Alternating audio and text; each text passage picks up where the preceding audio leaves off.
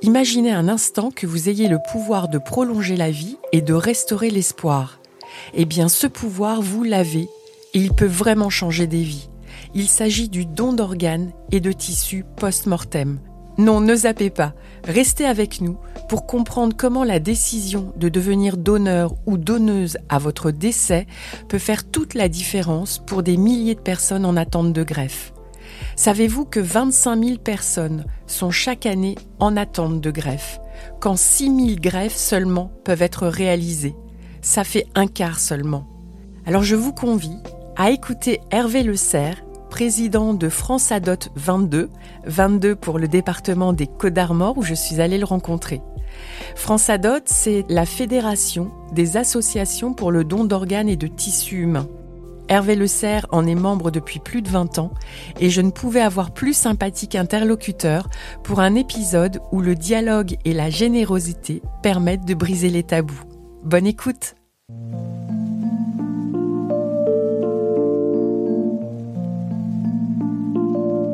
Bienvenue dans Ainsi va la vie, le podcast ressources pour parler sans tabou de la mort et du deuil. Et oui, pourquoi éviter ces sujets alors qu'ils nous concernent tous? Je suis Gaëlle Guigny, praticienne de shiatsu et accompagnante du deuil, curieuse et passionnée par les rencontres qui nous font grandir.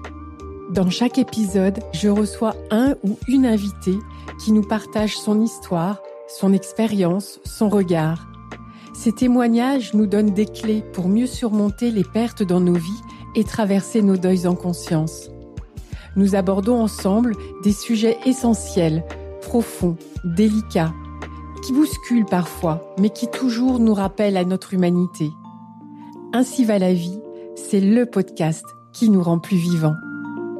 Bonjour Hervé. Bonjour Gaël. Alors vous êtes président de France Adot Côte d'Armor, euh, je le disais en introduction de l'épisode, et en préparant euh, notre rencontre, vous me disiez que vous n'aviez pas pour habitude de vous mettre en avant, euh, mais pour qu'on comprenne mieux votre engagement, ça me paraît important quand même que vous nous partagiez votre parcours. Qu'est-ce qui fait que vous avez croisé le chemin de France Adot et que vous êtes vous vous êtes investi dans la sensibilisation, donc au don d'organes et de tissus humains? En fait, si vous voulez, moi je suis né avec une malformation, j'avais une luxation congénitale des hanches.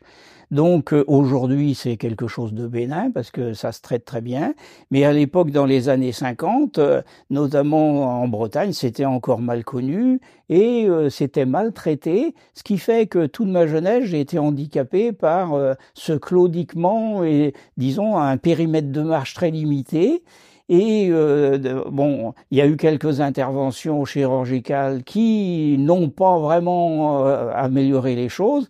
Et au final, je me suis retrouvé quand même à l'âge de 25 ans, si vous voulez, à devoir subir une intervention chirurgicale pour m'installer une prothèse de hanche. Euh, donc qui a bien fonctionné, mais ces prothèses de hanche à l'époque, c'est pareil, c'était encore relativement nouveau. C'était une prothèse de hanche sans ciment et euh, à l'époque, eh bien, l'usure liée au, frottement de, ben, de l'articulation de la hanche faisait que des micro-poussières avaient, euh, on s'en est rendu compte malheureusement après, euh, détruisaient l'os autour de la hanche. Quoi. Et ce qui fait que 18 ans après, à l'âge de 43 ans, eh bien, je me suis retrouvé, il fallait une intervention très importante parce que, ou sinon, on me, raccourcissait la jambe de, de 30, de 40 cm. Et, et donc, là, j'ai eu la chance d'être pris en charge par un grand professeur de Rennes. Et on a fait une reconstruction osseuse autour du bassin et de, du fémur, quoi. Et euh, pour cette reconstitution osseuse, eh bien, il a fallu prendre, trouver des os quelque part, quoi. Et, donc, euh, ça a très bien marché. Euh, le chirurgien était très content, et moi aussi, parce que j'ai pu remarcher, j'ai pu continuer à faire des, des activités. Et en fait, un an après, lors d'une visite, ce chirurgien m'a expliqué, Monsieur le Serre, vous savez qu'aujourd'hui, refaire cette intervention, je ne suis pas sûr que je pourrais la refaire. Et il voulait m'expliquer que, eh bien, il ne disposait pas euh, vraiment de doses de, de banque euh, parce que euh, eh bien les gens refusaient de donner des os à l'occasion de leur décès. Moi, ça m'a quand même vraiment révolté, je dis même révolutionné, de penser que alors que la science faisait des avancées extraordinaires, vous voulez reconstituer des os et tout, remplacer des, des fémurs, des têtes de fémurs et tout, et que ces chirurgiens n'allaient pas pouvoir faire le travail parce que la société n'acceptait pas, à l'occasion d'un décès, de, faire des dons d'organes ou des dons de tissus comme les os. Quoi. Alors là, je me suis vraiment investi à titre personnel déjà, je me rappelle au niveau de mon entreprise, pour communiquer là-dessus, pour inciter les gens à réfléchir aux dons d'organes et de tissus quand même et à s'investir. Et puis, bon, après, je me suis rapproché de la dot 22, la dot des Côtes d'Armor à l'époque. Au bout d'un moment, après, je suis devenu président de la dot, etc. Et puis, j'ai eu la chance de bénéficier à l'âge de 53 ans d'un départ anticipé et pas pour aller faire mon jardin, mais pour m'investir au niveau national, euh, au niveau de la fédération France Adot. Et après, ben, voilà, je, je suis, j'y suis depuis, quoi. Alors on reparlera tout à l'heure du, rôle et des actions de France Adot. J'aimerais qu'on rentre euh, dans le vif du sujet. On sait qu'il est possible euh, de donner un organe ou des tissus de son vivant, de notre vivant, mais moins après notre mort. Et c'est justement du don post-mortem que, que nous allons parler ensemble, parce que en fait ces dons représentent la plus grande partie des dons. Alors déjà, quelles sont les circonstances euh, de décès qui permettent ce don d'organes et de tissus les décès qui permettent d'envisager un prélèvement d'organes post-mortem, aujourd'hui, c'est spécifiquement la mort encéphalique, c'est-à-dire la destruction irréversible du cerveau. Et ce type de décès, en fait, c'est en moyenne un décès sur 150. Alors une fois que les gens ont compris ça, ils se disent peut-être que ah oui effectivement euh, donc euh, ça veut dire que moi j'ai eu j'ai 100 chances sur 100 de mourir un jour, mais j'ai seulement une chance sur 150 de pouvoir faire don de mes organes le jour de mon décès. Quoi. Donc il est important de leur expliquer que ce, le type de, décès qui permet un prélèvement d'organes, c'est aujourd'hui principalement la mort encéphalique. Et c'est d'autant plus important de leur faire comprendre que cette mort encéphalique, elle n'est pas prévisible. Quand on parle du don d'organes, quand on va à la rencontre du public, si vous voulez, le don d'organes, bah oui, ils comprennent que c'est le jour de leur mort qu'ils vont pouvoir donner leurs organes, quoi. Alors les gens se disent, oh là là, des morts en France, il y en a 600 000 par an. Oh là là, moi je vais pas mourir demain, donc attendons, j'ai bien le temps d'y réfléchir. Et il est important de leur faire comprendre que non, c'est pas tous les décès qui permettent d'envisager un, un prélèvement d'organes. C'est une information essentielle hein, parce que, euh, comme vous venez de nous le dire, le don d'organes ne concerne pas tous les décès. Donc, euh, la mort encéphalique, c'est donc la destruction irréversible du cerveau. Est-ce que c'est euh, le coma? Et en fait, pourquoi cette mort-là, plus qu'une autre, permet le don d'organes? Alors la mort encéphalique, c'est pas pas du tout le coma. Quelqu'un qui est dans le coma, le, son cerveau est partiellement irrigué et il peut encore retrouver une activité réelle. Quoi. Alors que la mort encéphalique, euh, le cerveau est complètement détruit, irréversiblement détruit. Donc ça veut dire qu'il n'y a plus aucune circulation, et donc, euh, euh, ça veut dire que les organes, petit à petit, vont se détruire parce que euh, ils ne sont plus commandés. Si vous voulez, c'est un petit peu comme si euh, une usine qui est complètement contrôlée par un ordinateur, si l'ordinateur s'arrête, eh bien l'usine, petit à petit, elle, elle, elle s'arrête, quoi. Et alors, dans quel cas de décès parle-t-on de mort encéphalique? Les, les, cas de mort encéphalique, c'est pour presque 60%, c'est lié à des AVC. Mais il y a encore aussi des accidents de la route, des, anoxies suite à pendaison, des choses comme ça, donc qui peuvent provoquer euh, cette mort encéphalique. Et il y a combien de décès de ce type chaque année? Euh, Aujourd'hui, on détecte moins de 4000 morts encéphaliques par an. Alors, il y en a peut-être quelques autres parce que tous les hôpitaux ne sont pas forcément attentifs, à, mais c'est de moins en moins vrai. Donc, ça représente, comme je vous ai dit, à peu près un décès sur 150. Quoi. Donc, c'est très peu quand même. Quoi. D'où la nécessité de sensibiliser. Alors, quand il y a peu de décès qui permettent un prélèvement d'organes, si en plus euh, il y en a la moitié qui veulent pas donner, euh, c'est dommage quoi. Hein. Donc euh, donc l'idée c'est bien de d'instaurer en France, si vous voulez, une véritable culture du don qui fait que eh bien tous les Français sont sensibilisés à ça et un petit peu comme maintenant le don du sang tout, tout le monde sait ce que c'est que donner son sang, eh bien avoir à l'esprit que le jour de son décès, on peut être ramené à faire don de ses organes ou à être consulté pour un proche qui est dans la situation où on peut lui prélever les organes. Et ça, ça peut arriver à n'importe qui, à n'importe quel âge, et donc c'est pour ça que chacun doit y réfléchir et se positionner.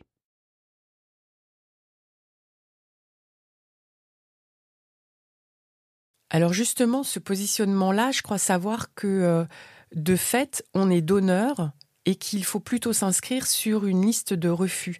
Est-ce que vous pouvez nous éclairer sur le sujet? Oui, tout à fait. Alors en fait, euh, la réglementation en France, c'est le consentement présumé.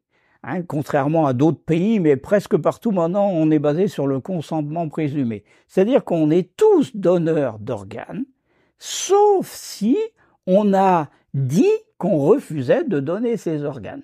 Et dire qu'on refuse de donner ses organes, eh bien, il y a plusieurs méthodes, mais la, la, la méthode la plus, euh, la plus sûre, c'est de s'inscrire. Depuis 1998, en fait, on peut s'inscrire sur un registre national des refus. Donc là, si vous ne voulez pas donner vos organes, non, parce que bah, pour telle raison, on n'a pas du tout à s'expliquer, hein, eh bien, vous vous inscrivez, et là, vous, vous êtes sûr que le jour de votre décès, alors, si les circonstances permettent d'envisager un prélèvement d'organes, vous ne serez pas prélevé parce que les médecins vont savoir que vous êtes inscrit sur le fichier.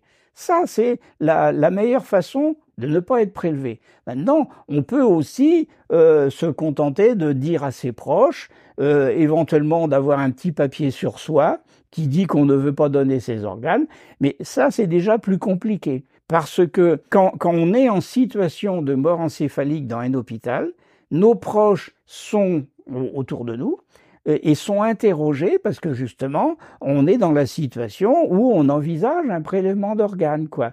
Alors, si donc, euh, et si cette personne n'est pas inscrite sur le fichier des refus, eh bien, on va quand même aborder le sujet avec les proches pour vérifier que euh, le défunt n'avait pas émis un avis défavorable au prélèvement d'organes. Et c'est là que c'est toujours compliqué aujourd'hui et que ça se traduit encore aujourd'hui par des 33% de refus. C'est-à-dire que sur 100 personnes qui sont en situation de mort encéphalique et qui peuvent être prélevées, eh bien, il y en a 33 qui ne le sont pas, soit parce qu'elles sont inscrites sur le fichier, c'est excessivement rare puisqu'il y a que trop, il y a moins de 500 000 personnes inscrites, soit, eh bien, lors de la discussion avec les proches, ils ne savent pas ce qu'ils pensaient, etc. Et donc, euh, alors il y a toujours euh, des pour et des contre et euh, ça devient parfois très compliqué, quoi. Donc voilà, on aboutit à cette situation de refus.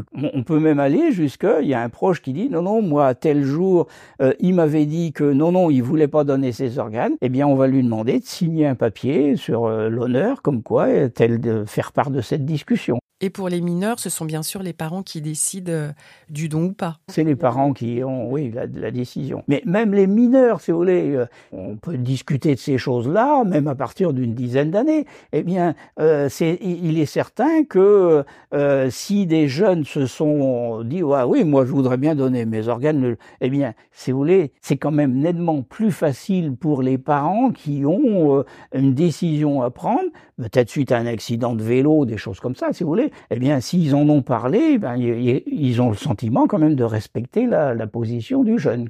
Donc, pour résumer, si on refuse catégoriquement euh, d'être donneur ou donneuse, on peut s'inscrire sur le registre national des refus, et sinon, il est conseillé d'en parler à nos proches pour dire que l'on est euh, pour, et euh, le jour venu, qu'il n'y ait aucune ambiguïté et que notre volonté soit respectée en fait. Oui. D'où l'importance d'en parler, de se positionner quand on est vivant. C'est pour ça d'ailleurs que France Adot continue à proposer sa carte d'ambassadeur du don d'organes. En fait, aujourd'hui en France, il n'y a pas de carte de donneur d'organes, mais cette carte de donneur d'organes qui a existé à un moment donné n'était jamais vraiment légale, si vous voulez. C'était simplement afficher sa position à ses proches. Et nous, maintenant, à France Adot, cette carte est devenue carte d'ambassadeur du don d'organes. Et quand on prend sa carte d'ambassadeur du don d'organes, ça veut dire je suis donneur d'organes, je l'ai dit à mes proches, et éventuellement j'en fais la, promotion du don d'organes quand j'en ai l'occasion.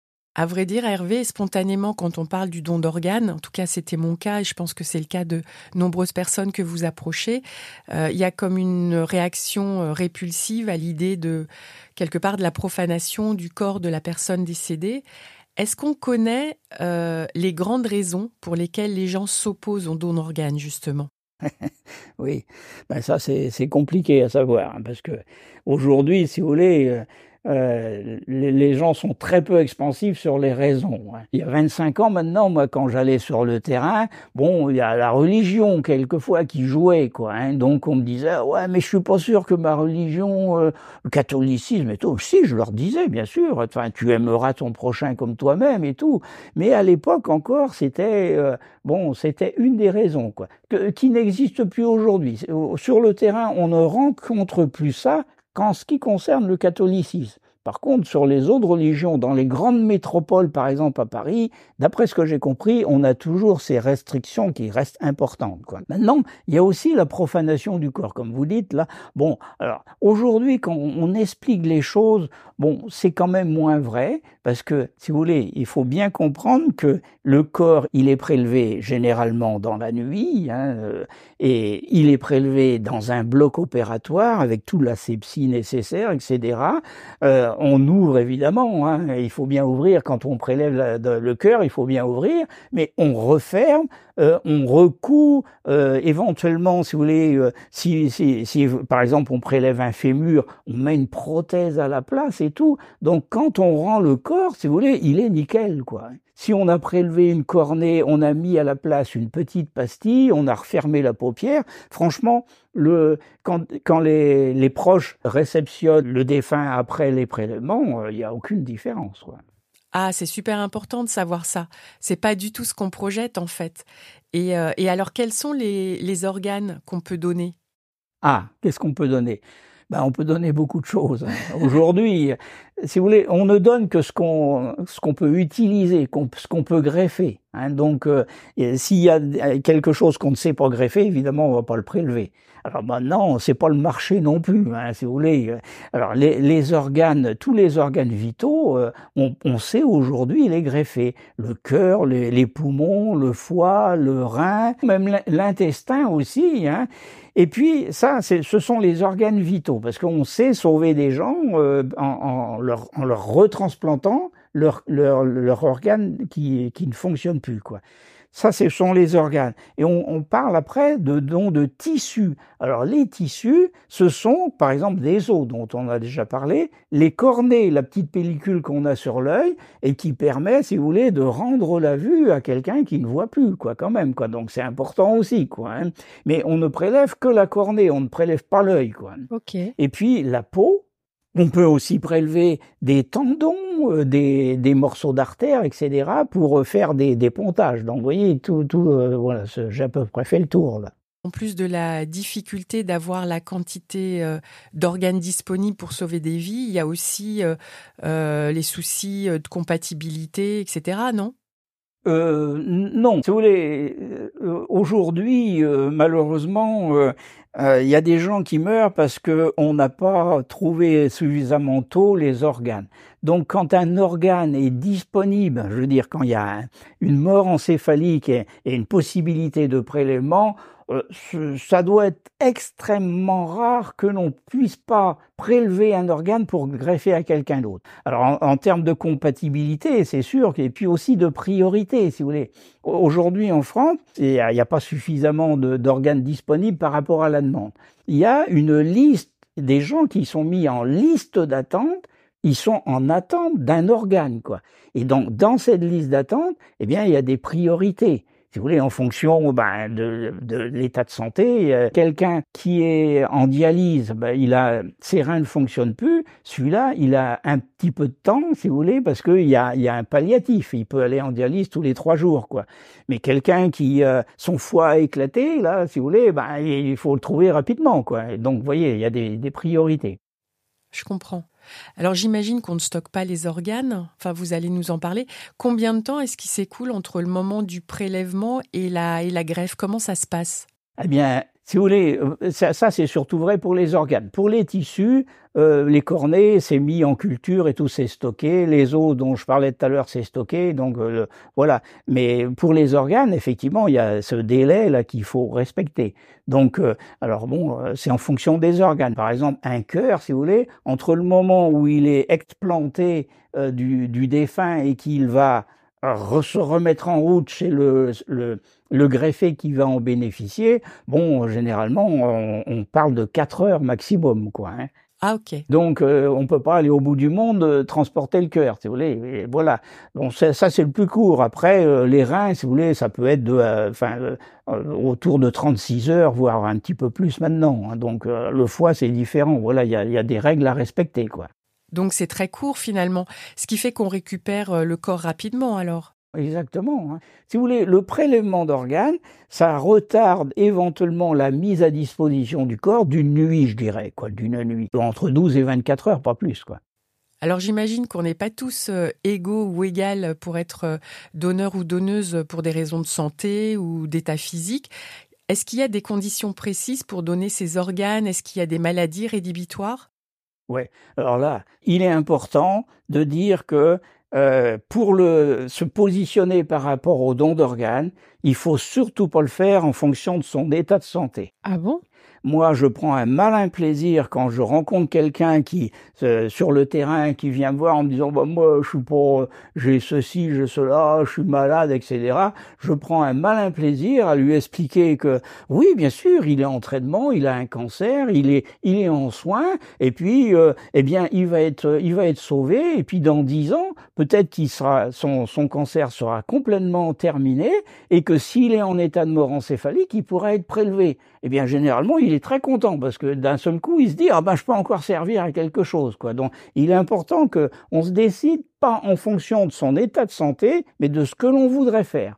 Après, le jour où on est en état de mort encéphalique, là, c'est plus de notre responsabilité de savoir si on peut être prélevé ou pas. C'est de la responsabilité des médecins, du corps médical qui va voir que, euh, ben, euh, ou alors euh, il y, a, y, a, ceci qui pourrait être prélevé, ceci non, etc. Donc là, il n'y a aucune contre-indication a priori, c'est le corps médical le jour de notre décès qui peut éventuellement émettre des restrictions.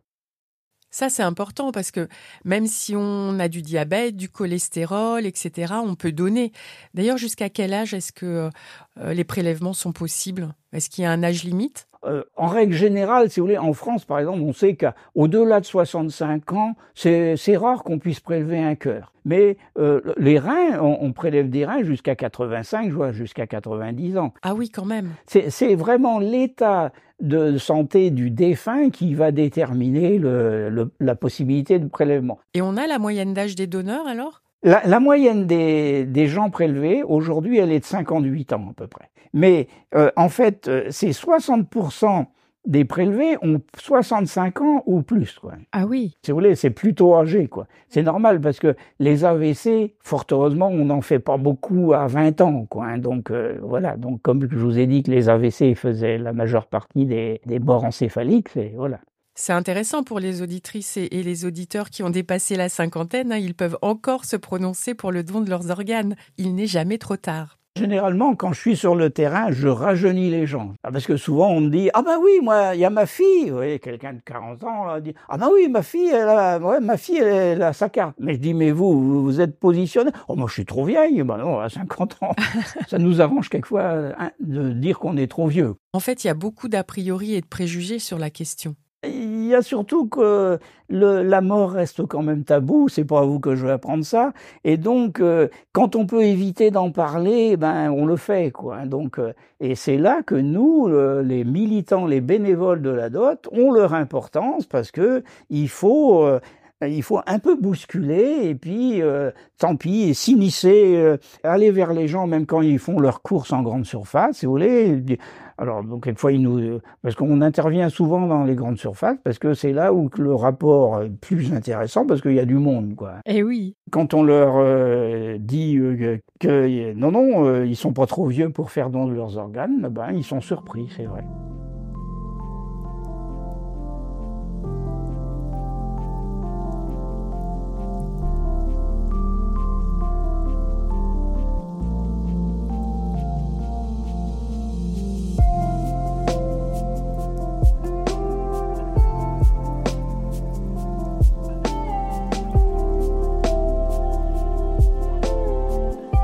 Des religions ou des mouvements spirituels qui sont euh, catégoriquement contre le don d'organes? Bah, il y a les témoins de Jéhovah. Maintenant, toutes les, les grandes religions monothéistes sont favorables au don d'organes. Ça c'est sûr. Ah, je savais pas ça. Le pape euh, s'est exprimé en l'an 2000 sur le don d'organes, et c'est vrai que ça a fait avancer beaucoup de choses au niveau du catholicisme. Ok. Euh, maintenant, au niveau de la hiérarchie, maintenant, euh, le citoyen de base, il n'est pas toujours informé de la même façon non plus. Quoi. Donc, pour moi, ce n'est pas une restriction aujourd'hui. C'est sûr, si on a prélevé le cœur, il ne sera pas incinéré avec son cœur. Alors évidemment, il y a des gens qui nous disent encore, bon, bah oui, mais si je si je ressuscite, etc. Alors bon, euh, oui, ok, bon. Maintenant, euh, euh, les gens ont compris aussi que ce qui ressuscite, c'est l'âme, quoi. Hein. Donc, moi, ce que j'ai compris maintenant, c'est que l'âme, elle, normalement, elle met un certain nombre de temps avant de quitter le corps, hein, sauf quand il y a une agression. Et la mort encéphalique, c'est une agression, donc l'âme, elle a compris, elle s'en va. Maintenant, pour avoir enquêté il y a deux ou trois ans là sur euh, euh, les pratiques justement dans les hôpitaux et tout, dans les grandes métropoles telles que Paris, c'est beaucoup plus compliqué parce qu'il y a, y a des gens de partout. Pourtant, quand le corps est remis à disposition de la famille, des proches, les funérailles sont possibles, l'enterrement, la crémation, etc. Oui, bien sûr. Revenons aux vies sauvées grâce, grâce au don d'organes. Ça représente combien de, de greffés chaque année?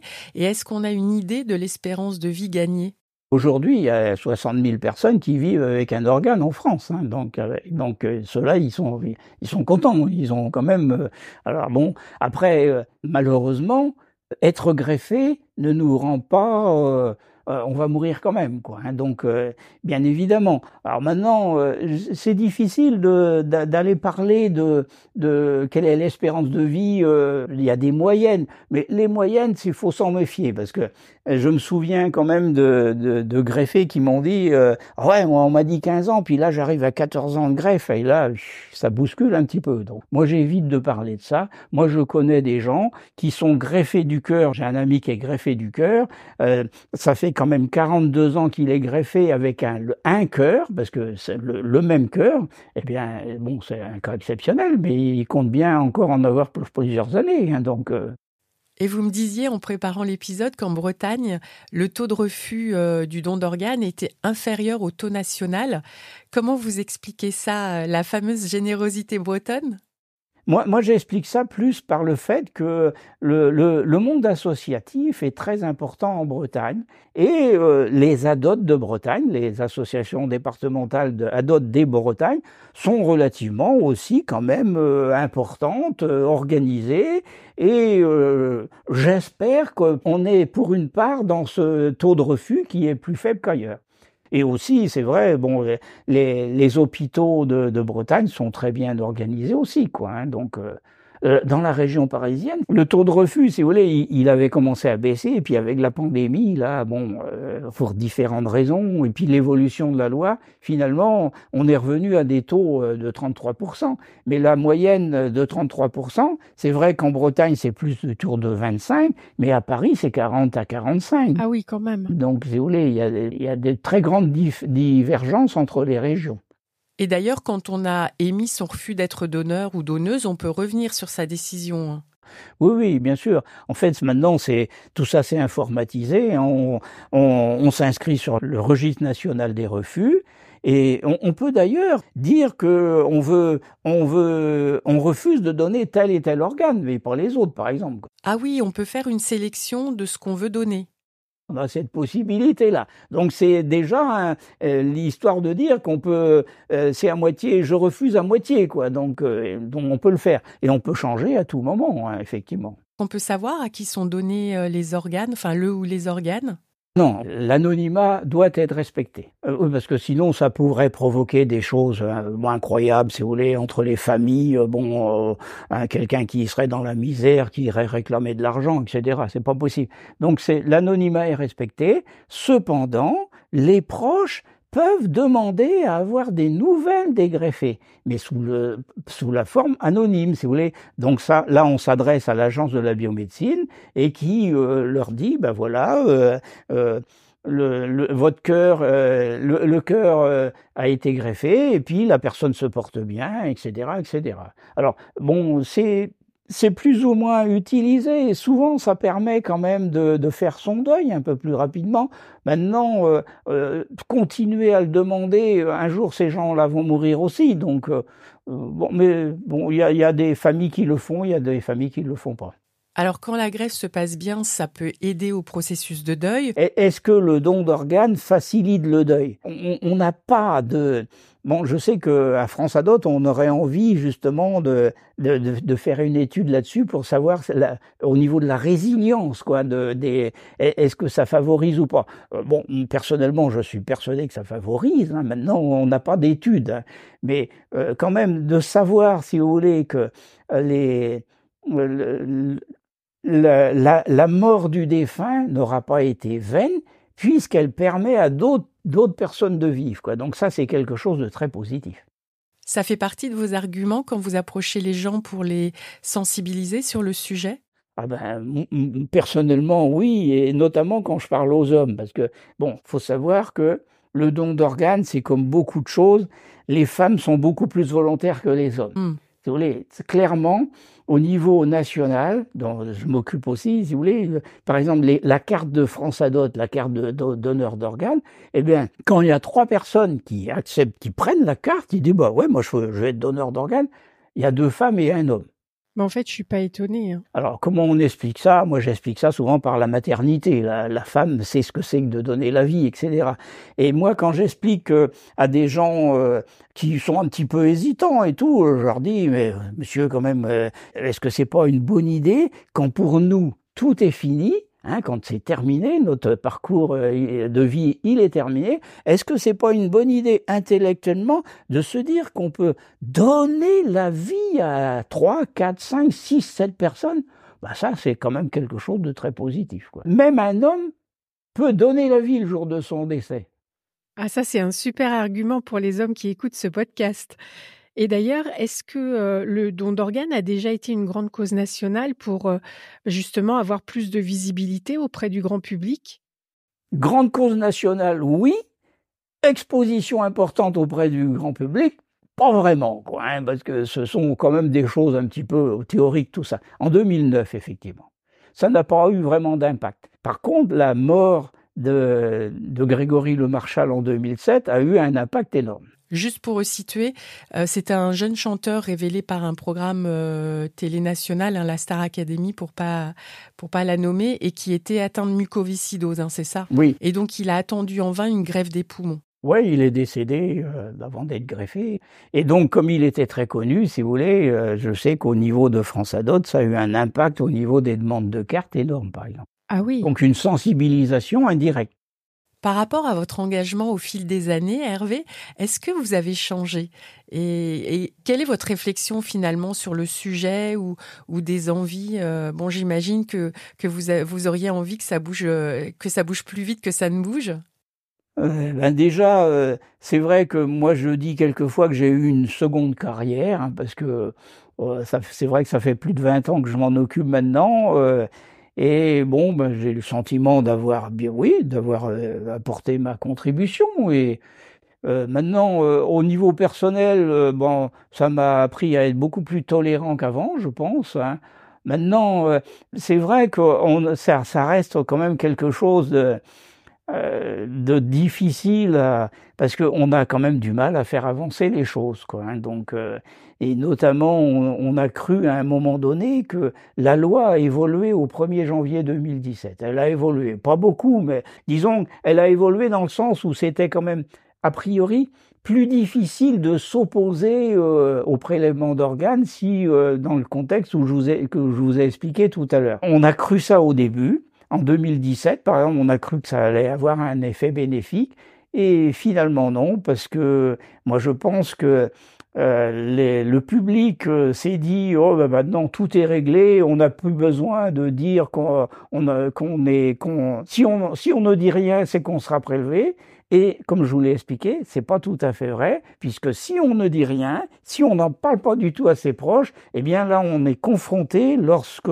on décède, à la vie des proches qui, euh, n'en ayant jamais discuté, eh bien dans 33% des cas, ça se traduit encore aujourd'hui par des refus. D'où l'importance de notre communication à nous, c'est de dire il faut absolument en parler et dire à vos proches si vous êtes favorable au don d'organes et en tant que proche de savoir quelle est la position de vos proches.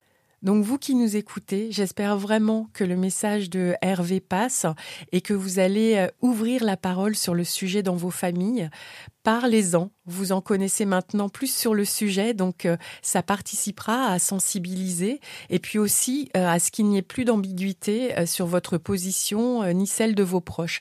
Et comme vous l'avez compris, il n'y a rien de morbide à parler du don d'organes. Exactement. Et on n'a pas besoin d'en parler tous les jours, une fois qu'on l'a dit. Puis si éventuellement on change d'avis, il y a des gens qui changent d'avis, pourquoi pas, on en reparle, quoi, hein, de, façon à ce que bon, ce soit clair, et puis que c'est quand même dommage hein, quand il y a si peu de possibilités de prélèvement, et s'il y en a la moitié qui, euh, qui sont refusées parce qu'on ne sait pas, ah ben bah, c'est dramatique, parce que ça veut dire qu'il y a des gens qui ne peuvent pas vivre. Et peut-être que, justement, la position de ce défunt, intimement, il était favorable au prélèvement d'organes. Et on n'a donc pas respecté son, sa, position. Moi-même, j'en ai jamais parlé hein, de ce sujet ni avec mes parents ni avec mes proches, donc euh, ça va être un, un, prochain sujet de discussion. Mais c'est vrai que faut être honnête, projeter sa propre mort, ça met mal à l'aise. Est-ce que vous avez un conseil pour aider à briser la glace sur le sujet? Ah oui, c'est délicat. Ben, comme je vous le disais tout à l'heure, penser que le jour de son décès, on puisse donner la vie, est-ce que c'est pas quelque chose de très fort, ça quand même, quoi Bon. Eh oui, ça donne du sens. Alors, avant de terminer, est-ce que vous pouvez nous parler un peu plus de France Adot France Adot, c'est une fédération d'associations départementales. Alors, on n'a pas une association départementale dans chaque département, mais actuellement, on a 66 ou 67 associations départementales.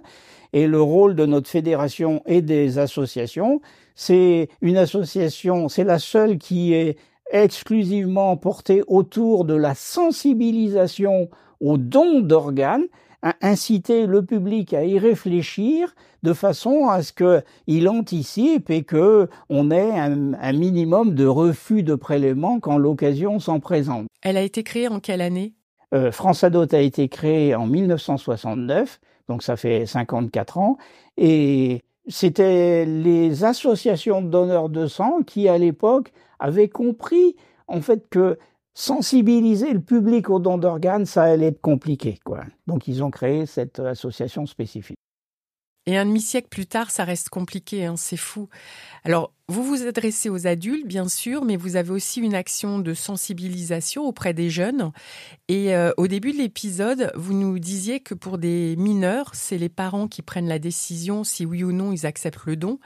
Mais euh, c'est quand même mieux que les parents sachent ce que voulait leur enfant alors vous faites quoi comme action auprès du jeune public pour justement euh, les éveiller à ce, à ce sujet-là? Nous, on essaye d'être très présents en milieu scolaire pour aller faire des infos. Hein. C'est extrêmement important qu'on puisse aller discuter, présenter le don d'organes à partir de la classe de troisième. Maintenant, euh, on a du mal à être invité. Et pourtant, ça, j'imagine que ça intéresse les jeunes et qu'ils sont réceptifs. Oui, les jeunes sont faciles à convaincre, et notamment, si vous voulez, par le fait que euh, on, arrive toujours accompagné d'un greffé euh, qui témoigne de son, parcours un petit peu. Et ça, ça généralement, ça impressionne quoi, de, les jeunes de dire ah bah oui, finalement, attends, celui-là, il, ah, il a l'air normal et tout. Puis disons, il vit avec le cœur de quelqu'un qui a été prélevé, etc. Donc ça, c'est positif quoi. Oui, c'est vrai que de rencontrer et d'entendre euh, une personne qui a pu continuer sa vie grâce à un don, il n'y a rien de plus fort. Et puis j'imagine qu'en rentrant chez eux, ils en parlent du coup. Généralement, quand je quitte une info scolaire, je leur dis n'oubliez pas d'en parler à vos parents ce soir en rentrant, hein, parce que pour une fois, vous en connaîtrez plus sur le sujet que vos parents ou vos grands-parents. Donc, bon, je pense qu'ils le font. Moi. Ah bah j'espère. Et euh, est-ce qu'il y a dans l'année des moments où vous vous mobilisez un peu plus? Ah oui, en fait, France Adot a initié la journée nationale du don d'organes en 1996 et il se trouve que depuis l'an 2000, en fait, cette journée nationale, c'est le 22 juin. Donc autour du 22 juin, journée nationale du don d'organes, c'est là où il faut communiquer un maximum. Euh, bon, maintenant, euh, l'agence de la biomédecine, euh, bon, toutes les, les associations qui militent autour du don d'organes s'y mettent. Donc la journée nationale du don d'organes, le 22 juin, et dans une moindre mesure, la journée mondiale du don d'organes le 17 octobre. Est-ce qu'il y a d'autres actions de France Adot qui seraient intéressantes que, que nous connaissions? Aujourd'hui, France Adot s'implique beaucoup euh, euh, dans le, développement de cette culture du don et notamment au niveau des collaborations avec les, les municipalités pour instaurer des lieux de mémoire autour de la plantation d'un arbre de vie. Donc ça fait du buzz autour de cette cérémonie, donc ça sensibilise un peu les gens de la commune, et pourquoi pas derrière on leur propose aussi euh, d'aller plus loin en affichant ces communes à l'entrée de leur ville des panneaux ville ambassadrice du don d'organes, qu'elles sont devenues en instaurant ces lieux de mémoire. J'ai pas tout à fait compris en fait. L'arbre qui est planté représente une personne décédée qui a été donneuse d'organes, c'est ça? En fait, c'est rendre hommage aux donneurs et à leurs proches. En plantant un arbre de vie, un arbre de vie, généralement, c'est un ginkgo biloba, l'arbre qui vit très longtemps. Et donc, en instaurant avec une plaque commémorative, une cérémonie organisée autour de ça, et ce qui fait qu'il y a donc c'est un, lieu de mémoire. Quoi. Merci beaucoup Hervé pour euh, m'avoir éclairé et j'espère avoir éclairé les personnes qui nous auront écoutés jusqu'au bout. C'est moi qui vous remercie. Si vous voulez euh, joindre les antennes de France Adot de votre département, si vous souhaitez obtenir cette carte d'ambassadeur ou même si vous voulez devenir bénévole, pourquoi pas, vous pouvez aller sur le site france-adot.org. Et puis, euh, comme le disait Hervé tout à l'heure, rien de tel pour sensibiliser que d'écouter les histoires des personnes qui ont été directement euh, concernées par le don d'organes. Et grâce à lui, j'ai pu rencontrer Anne-Hélène et David, un jeune couple qui a accepté de donner les organes de leur petit garçon décédé accidentellement, et également Edith, une jeune femme qui a été greffée du foie alors qu'elle aurait pu perdre la vie lors de son accouchement. Ce sont des témoignages forts qui feront l'objet d'un épisode chacun.